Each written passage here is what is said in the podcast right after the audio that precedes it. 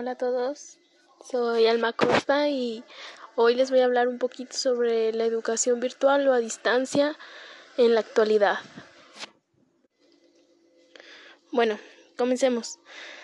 Actualmente nos encontramos en una situación pues de pandemia, ya como todos sabemos,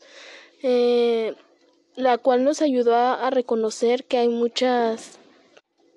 brechas educativas que limitan o obstaculizan en ciertas ocasiones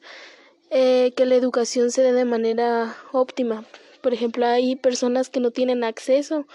a, a las herramientas tecnológicas o herramientas educativas y esto pues es una desigualdad social en la que se ven afectadas distintas personas, ya sea maestros o estudiantes, de todos los niveles educativos, pues todos los que se vieron afectados fue desde preescolar hasta de desde guardería hasta un nivel superior. Es decir, se ha creado una crisis social,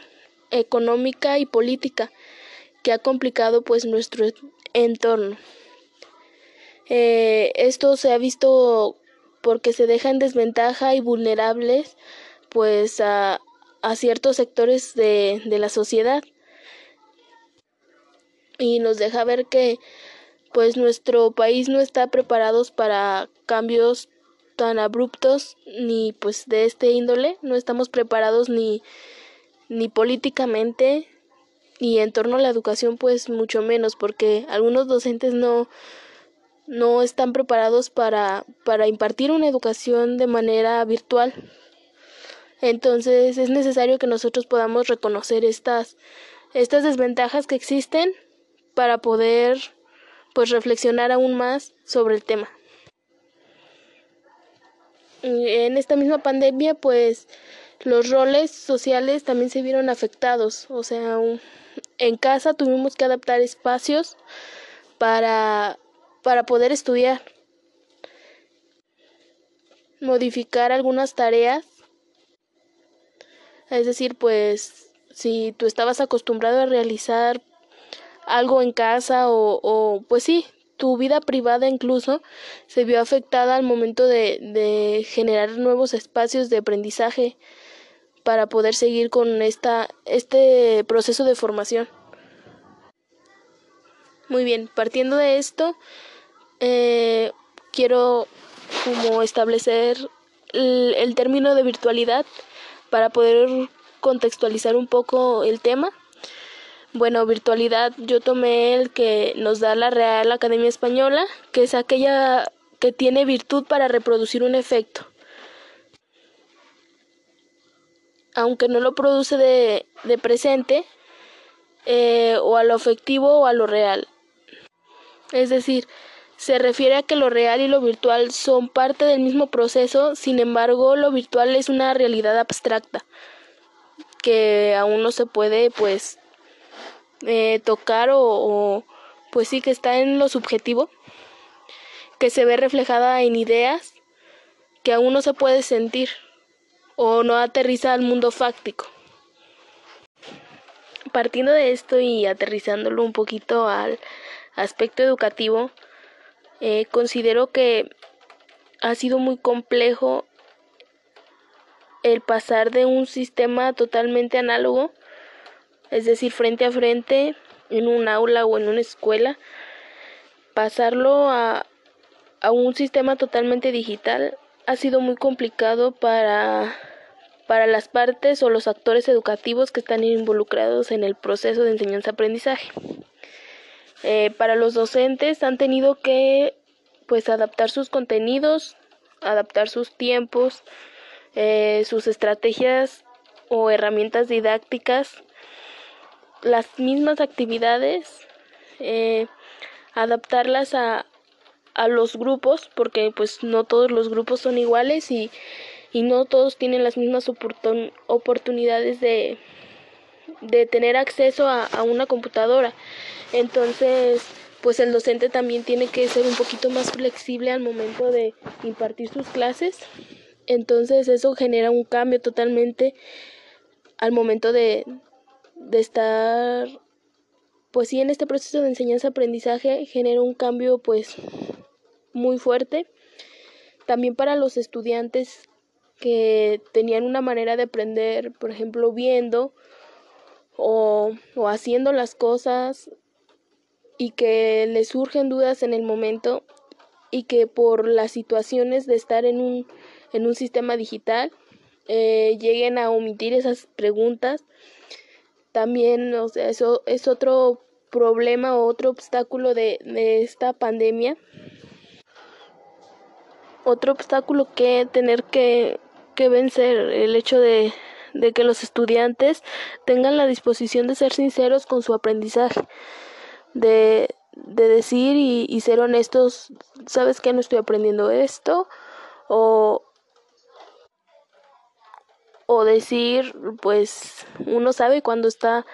buscando todo en la computadora y solamente estás memorizando contenidos. Y pues eh, para que el docente pueda pues ayudar o, o si el mismo docente tiene la disponibilidad de, de apoyar a los alumnos o a su grupo, pues en el mejor de los casos, pues eso sería lo más adecuado. Pero pues Partiendo de esto y aterrizándolo un poquito al, a los aspectos educativos, eh, considero que el estar acostumbrados al pertenecer a un sistema análogo, es decir, frente a frente, a un sistema donde estás escolarizado y estás asistiendo a la escuela a aprender y cambiarlo abruptamente a un sistema totalmente digital, es un cambio que impacta a las dos partes o a todos los actores educativos que intervienen en los procesos de enseñanza-aprendizaje. Los docentes tienen que modificar su manera de,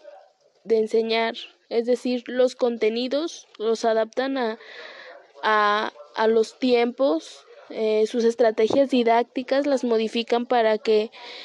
pues los estudiantes logren comprenderlas, ya que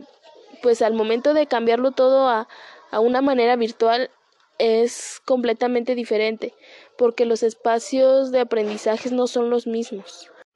E incluso considero que tienen que ser un poquito más eh, flexibles al momento de entregar alguna tarea o de eh, dar la clase, ya que no todos cuentan con las mismas posibilidades de tener acceso a Internet, de tener acceso a, a un teléfono o computadora para seguir con su, su proceso de formación. En cuanto a los estudiantes, eh, su ambiente de, de trabajo o su ambiente educativo también está totalmente modificado, pues lo puede estar realizando desde su casa con más personas que, que implican un, un factor de distracción o incluso gestionar su propio aprendizaje, el ser honestos de decir o reconocer que no están aprendiendo algo o si lo están aprendiendo, si lo están haciendo de manera correcta, eh, incluso de ser sinceros con los docentes y, y hacerles saber que no están aprendiendo o qué es lo que están aprendiendo para que el docente, si llegase a tener disponibilidad, eh, lograr modificar o, buscar las alternativas para que el aprendizaje sea de, man sea de manera óptima. Tomando en cuenta todos estos aspectos que ya mencioné sobre los cambios que hemos tenido, eh, viéndolo desde una manera más positiva, eh, considero que pues nos ha ayudado a evolucionar un poquito en, en manejar nuevas herramientas de aprendizaje. Mm, desde el papel como estudiantes, pues indagar de mejor manera o, o buscar libros, buscar fuentes en internet que, que sean verídicas, eh, organizar tus tiempos, organizar y identificar tu, tu manera de aprender, si es de manera visual, kinestésica, auditiva, para que lo utilicemos a, a nuestro favor y, puedas aprovechar al máximo pues las habilidades con las que cuentas y desarrollar aún más las que falten pulir. En torno a los docentes considero que les ha ayudado a desarrollarse de manera profesional eh, al integrar pues nuevas estrategias de trabajo como incluir los medios digitales, eh, preparar videos, mm, buscar nuevas plataformas en línea que ayuden a sus estudiantes eh, y saber cuáles son las áreas de oportunidad que tienen para mejorar su, su formación profesional y la importancia que tiene eh, que se vayan actualizando eh, a la época y a las maneras de trabajo de la actualidad, donde las dos partes se vean beneficiadas, es decir, los docentes y los estudiantes, que busquen la manera de mejorar eh, desde su participación en la sociedad, busquen la manera de mejorar su entorno y el contexto en el que se desenvuelven. Es importante mencionar que la educación virtual a la que me refiero es a la que se dio en este tiempo de pandemia a los estudiantes que estaban en una educación presencial y tuvieron que cambiarse a una educación en línea. Bueno, partiendo de esto, considero que esta situación de pandemia nos tiene que ayudar a reflexionar y hacer un análisis interpersonal eh, para ser un poquito más empáticos con los docentes y los estudiantes que están atravesando esta situación. Las dos partes han sufrido cambios en sus procesos educativos. Eh, los docentes tuvieron que aumentar su carga de trabajo al momento de revisar tareas en línea, adaptar contenidos, adaptar tiempos eh, y adaptar hasta objetivos eh, a su grupo y a la manera en la que trabajan. Y los estudiantes pues tuvieron que adaptar también espacios, tiempos eh, e incluso algunos pues su trabajo, su manera de, de aprender y adaptarse a las nuevas estrategias que vayan generando el sistema educativo o incluso el propio docente.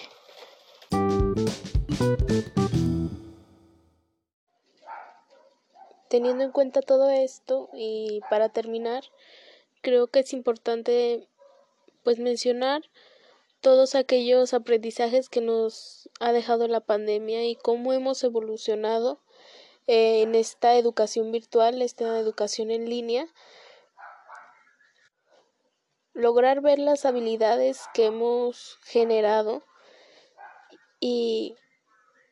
seguir desarrollándolas con el tiempo para poder nosotros ayudar a otras generaciones e incluso a nuestros propios contexto a donde nos desenvolvemos poder aportar algo desde nuestro conocimiento y no dejar de lado lo que sabemos y seguir en constante aprendizaje. Y pues esto sería todo en este pequeño podcast. Espero les guste y les aporte algo a su perspectiva. Muchas gracias.